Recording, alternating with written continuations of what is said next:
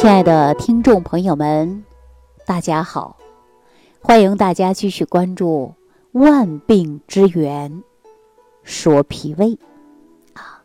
我们经常说呀，脾为生痰之源，肺为储痰之器啊。今天呢，我想跟大家来谈谈这个痰。说到痰呐。我们可能很多朋友说：“哎呀，支气管炎呐，或老慢支、哮喘呐、咽炎呐，这老咳痰，是不是啊？”说这个人吐痰呐，说这些痰呐，它到底是哪儿来的呢？啊，中医的一句话总结的很到位啊：脾为生痰之源，肺为储痰之器。但是大家有没有发现啊？自从啊。呃，这两年呢，我们全民都戴上口罩了。我们呢，出现呐这个感冒发烧啊、支气管炎的现象啊，也比以往呢是越来越少了。就是我们全民都戴上了口罩出行，啊，大家说为什么能够去戴口罩呢？就是新冠疫情的影响之下，我们现在的出行每个人都戴口罩。说到新冠疫情啊，确确实实有太多的医务工作者付出了努力和汗水，甚至生命。因此呢，也留下了一段段令人感动和敬佩的故事。说到这儿，我就想起来，在二零零三年的那一次非典疫情，在医院里实习的时候啊，最让我感动的就是医生亲自为。非典病人吸痰的报道，现在听起来呢是不可思议啊，不太可能的发生事情啊。但是对于我们现在来说呢，确实是非常理解这些医务工作者，在危急时刻，在人员物资短缺的时候，呼吸机不够的时候，他们就用人工吸痰的方式，一口一口吸出啊这些痰雾，冒着自己被感染的一种危险。来尽最大的能力保住每个人的性命，这个消息呢，实际当中啊，当时我们是很受感动的。人命关天呢，医生的天职就是挽救病人的生命健康。正是这种呢，众志成城、无私奉献的精神，啊，成就了我们今天抗击疫情的伟大胜利。那如今说吸痰的事儿啊。我相信是不可能了，为什么呢？因为我们现在已经有吸痰的机器来吸痰了，啊，那想想啊，过去那一幕啊，还是让我们呢有所感慨。那说到这个痰呐，一般我们说是咳痰，在咳嗽的时候才会有痰，痰的颜色呢也很有讲究，比如说白色泡沫的粘痰呐，这个痰呢可能还会伴随着一些这个喘呐。还有呢，急性发作的时候呢，也会有浓痰呢，还有痰中会带血，啊，根据这个痰来判断这个人到底得的是什么样的病症，啊，渐渐的，我们自己呢，很多医生啊也有很多的经验了，比如说老慢支、支气管炎，很多网友就会说到自己呢有这个老慢支，得老慢支的人特别苦恼，就是有吐不完的痰啊，经常会纠缠你。大家都知道说有痰呢，特别讨厌。你看一桌吃饭，哎呀，你就不停的吐痰，会让人感觉到有点作呕，是不是啊？其实你说他自己愿意吗？不愿意。谁要生病嘛，生病就容易出现这个痰多嘛。其实一说到痰呢，我们很多人都感觉到哇，很讨厌啊。在这我告诉大家，痰其实本身呢，并不是什么坏东西。它是由支气管黏膜细胞释放的一种分泌物，在正常的情况下呢，这些分泌物啊，它会形成一层薄的黏膜层啊，也叫粘液层，它能够维持呼吸道的湿润，并能附着一些灰尘、细菌和微生物，然后借助气管和支气管的黏膜细胞清扫功能，它呢，最终可能排向喉咙。然后呢，咳出去啊，所以说痰呢，真正的身份它是保护我们呼吸道的这个粘液啊，我们也叫做痰。那就像我们平时大家呀这个吃大葱啊，或者是种大葱的人都知道，你把葱给它掰开，这葱叶里边呢就有这个粘液层啊，然后呢它呀会一层一层的啊，你看我们很多人说这是葱的鼻涕，是不是啊？这个粘液越多，说这个葱啊长得它就会越嫩，而且呢这个外层的葱叶打开里边是空的干的，我告诉你啊。这个葱叶就不嫩了，啊，它就枯了，老了。如果说葱叶把它掐断，那你看慢慢的这个粘液呀，上边就会沾一些灰尘，就像我们想象气管一样，对吧？这个气管呢，你把它掐去葱尖儿啊，从叶，那你说它是不是黏膜细胞？它就会形成了一种粘液，粘液层，发挥着保护功能的一个作用，是吧？道理是一样的。我们经常说呀，无论是气管还是气管炎啊，一旦气管和支气管炎的黏膜，一旦气管和支气管的黏膜细胞出现了衰老或者是凋亡，那么它就会发挥着功能就会受到很大的限制。那你想，它已经衰老了啊，功能失调了，那会不会受到影响？肯定会的。所以说就没有能力。排出这些痰，出现的不停的是咳痰、吐痰，啊，只有通过一些药物或者是暂时性的缓解，或者一些一些相应的方法来解决。但是往往这些方法呀，都不是从根本上来解决的。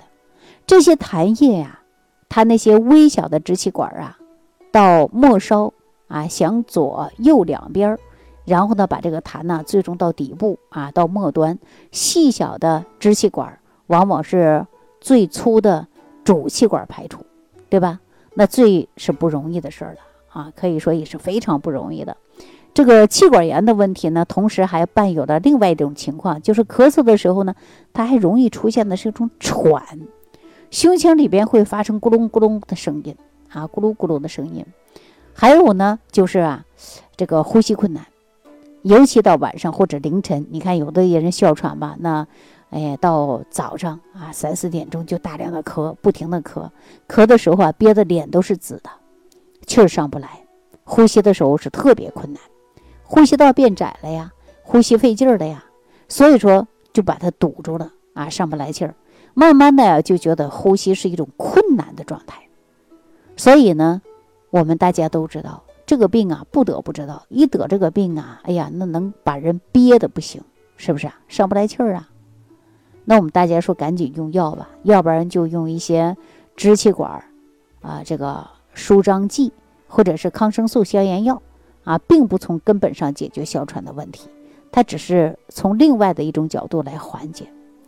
另外呢，我们还有很多人呢，喉咙就会异物感，总是感觉嗓子有东西。但是呢，你咳得很费劲，分泌物呢增多，粘液呢还是个白色的。同时呢，我们这个咽喉部位啊还有不适应的，比如说咽部干痒啊，而且呢还会有刺痛啊，啊，这是什么？这是属于慢性的咽炎。观察身边当中啊，确确实实有很多人出现这样的现象。你看很多人呢，一早晨起来就会有个动作啊，清清嗓子，这样是吧？喉咙频繁的吞咽，那这种呢都是属于啊。咽喉啊部位呢干痒，我们常说的就是咽炎，而且有的人刺激的特别严重，恶心啊。那我们说什么原因呢？这都是喉咙的黏膜部位出现了问题，破坏了啊，渐渐的会受的明显的影响，就是出现的这个腺体分泌物增多嘛，不停的咳，而且呢还会有一些痰啊。那我们大家都知道啊，说这个问题到底应该怎么办呢？这些问题应该怎么办呢？实际呀，不用我说，大家都知道症状。那确实呢，也有很好的一个方法，大家呢不妨也可以试一试啊。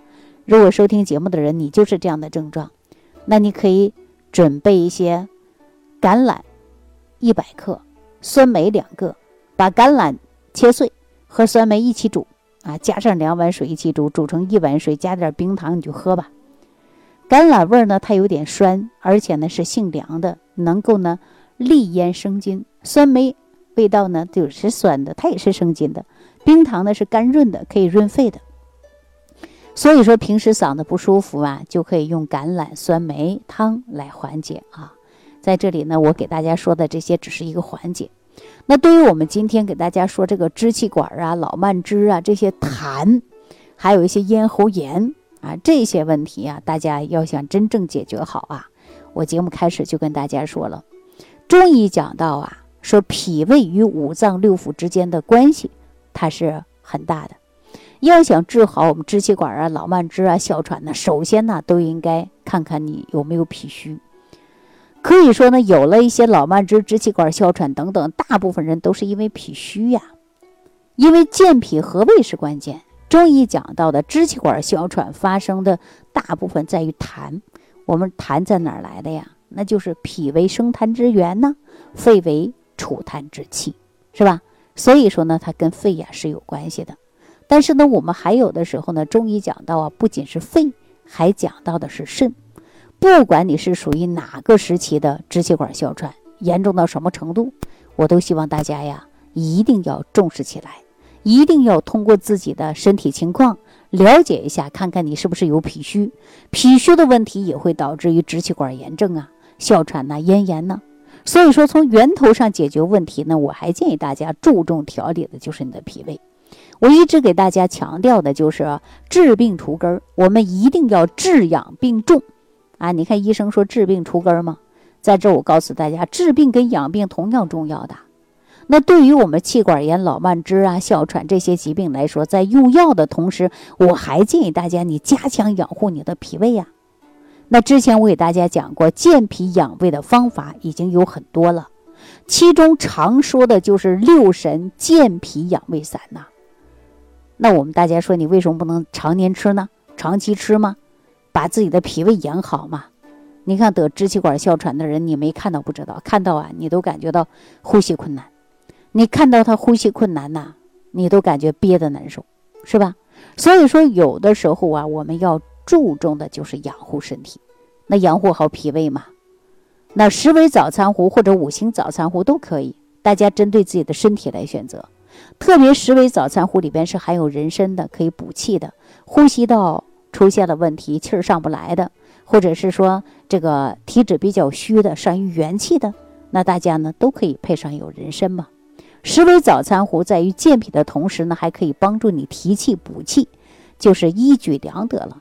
只要你坚持使用啊，把你的脾胃养护好了，那对于我们老慢支啊、支气管哮喘呢，它是有一定的帮助的。所以说，大家发现肺部的问题呀，实际当中跟脾是有直接关系的。因为中医啊，他说的是很清楚的。比如说，出现了肺上的问题，时间久了，那么他就患有了脾胃上的毛病，或者说脾胃上的毛病，那足部呢，它会出现肺上的问题。这一点很好理解。从五行相生相克的关系来讲啊，所谓的是土生金，那脾呢？它属土，是母亲；肺呢，它是金，是儿子。那生者为母，生者呢，被生者为子。那也就是说，今天的脾土就是母亲啊。那我们说这个脾胃不好，自然呢，它会涉及到儿子，儿子的生病也会涉及到母亲。哈，中医的说法呀，它是。很有意思的啊，大家没事可以看一下中医理论。好了，针对这些问题呢，我也希望大家高度重视养护好脾胃。这个脾胃不好啊，它会影响五脏六腑、四肢百骸的。好，今天呢就给大家讲到这儿了，感谢朋友的收听，下期节目当中啊再见。听众朋友，如想直接联系李老师，请点击屏幕下方的小黄条或者下拉页面，找到主播简介，添加公众号。李老师服务中心，即可获得李老师食疗营养团队的专业帮助。感谢您的收听。